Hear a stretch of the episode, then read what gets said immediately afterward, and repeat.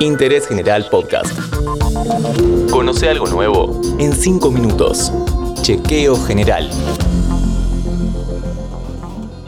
Hola, ¿cómo están? Les doy la bienvenida a un nuevo podcast de interés general sobre salud. En este episodio conoceremos todo sobre la copa menstrual, qué es y cómo es, las ventajas de utilizarla y las indicaciones necesarias. Para charlar de este tema, lo llamamos a Matías de Prati. Mi nombre es Matías de Prati, soy médico especialista en medicina familiar y ambulatoria y médico especialista en medicina de la industria farmacéutica y actualmente soy el director de asuntos médicos del laboratorio ELEA. ¿Qué es y cómo es la copa menstrual? Es un producto de gestión menstrual sustentable. Se trata de un recipiente anatómico de silicona flexible que se inserta dentro de la cavidad vaginal durante la menstruación para depositar en este recipiente el sangrado menstrual. Es muy importante entender de que la copa menstrual no absorbe la sangre, sino que esta queda contenida en el interior de la copa hasta que se extrae de la cavidad vaginal, se desecha su contenido y se vuelve a colocar. ¿Qué elementos debemos tener en cuenta para elegir qué copa utilizar? En primer lugar tiene que ver con el talle. hay diferentes tamaños de la copa menstrual que dependen de la edad de la persona y dependen también de su historia reproductiva. Por otro lado es el material. En general hay que buscar copas menstruales que tengan materiales que sean de calidad farmacéutica, que sean materiales biocompatibles. Tiene que ser una silicona atóxica, hipoalergénica. ¿Cómo se usa?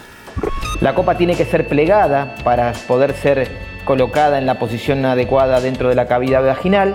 Hay diferentes pliegues, cada persona menstruante debería ubicar cuál es el pliegue que mejor se adapta. Se coloca en el tercio medio de la vagina, no hace falta como el tampón ir tan adentro de la cavidad vaginal y en esa situación la copa recobra su tamaño habitual, las paredes de la copa coaptan perfectamente sobre las paredes de la cavidad vaginal para no generar filtraciones y tener una situación de comodidad.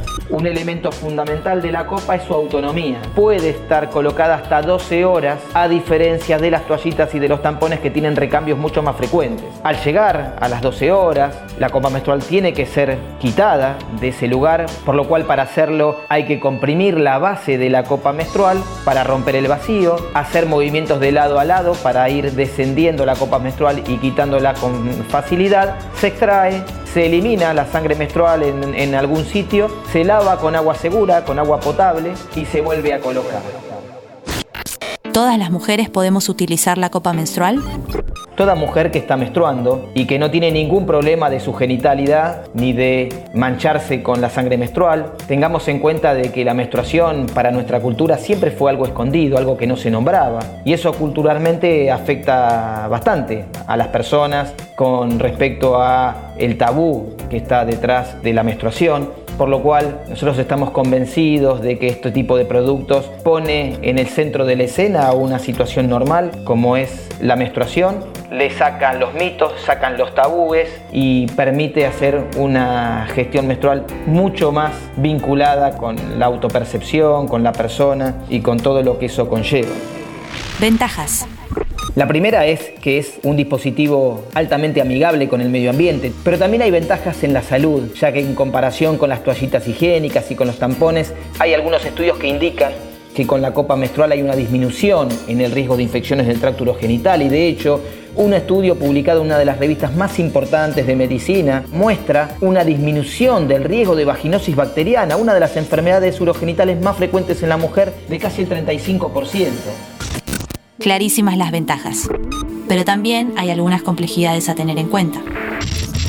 El primero es el acceso al agua segura, ya que necesita higienizarse y sanitizarse antes y después de cada periodo menstrual con un hervor por 3 a 5 minutos para eliminar cualquier tipo de microorganismo que podría llegar a crecer.